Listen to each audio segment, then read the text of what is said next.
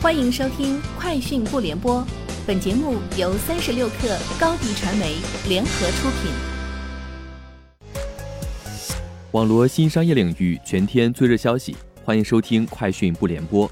今天是二零二一年十二月十五号。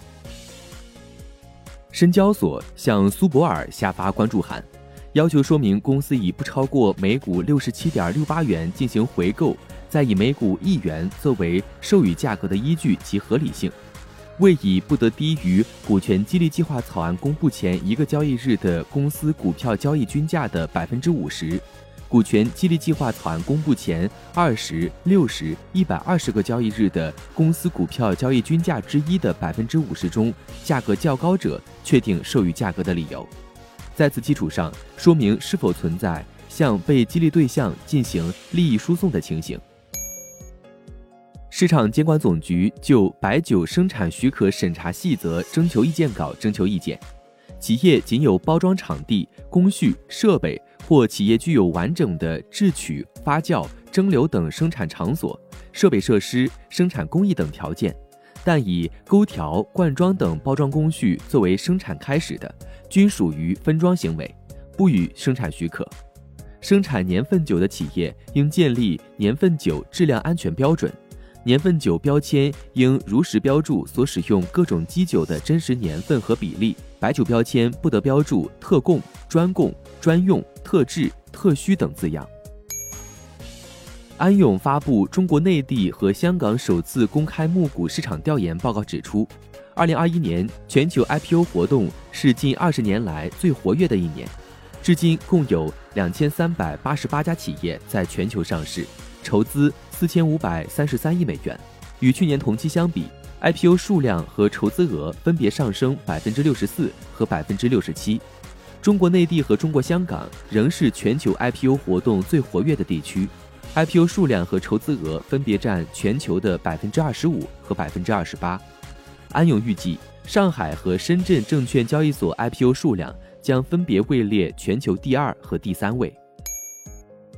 字节跳动近日发布内部邮件称，经过 HR 管理团队和公司管理团队多方面慎重考虑，做出以下决定：整体撤销人才发展中心团队，现有团队成员优先内部转岗，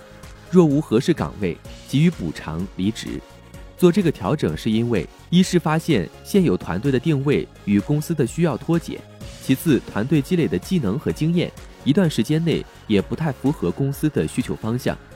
字节跳动还表示，对于 HR 团队，后续会继续精简。北京大麦文化传播有限公司发生工商变更，优酷信息技术有限公司退出其百分之百股份，新增阿里巴巴文化娱乐有限公司为全资控股股东。北京大麦文化传播有限公司成立于二零零八年一月，法定代表人为尤佳，注册资本一百万人民币，经营范围包括。组织文化艺术交流，承办展览展示、会议服务、信息咨询等。三星电子最近成立了机器人业务团队，计划加大投资，积极推进家用机器人的商业化。三星电子将一个机器人商业化工作组升级为官方组织，并将其命名为机器人商业团队。此前一直为非官方单位。该工作组此前推进了两个机器人项目。分别为护理服务机器人三星 Bot Care 和家庭服务机器人三星 Bot Handy。三星电子预计将积极投资于机器人领域，推进并购。谷歌正在组建增强现实操作系统团队，为一款创新的增强现实设备开发软件。根据谷歌的招聘启事，增强现实操作系统团队将开发能控制和管理增强现实硬件产品的软件。此外，该团队还在招募摄像头和输入硬件开发者，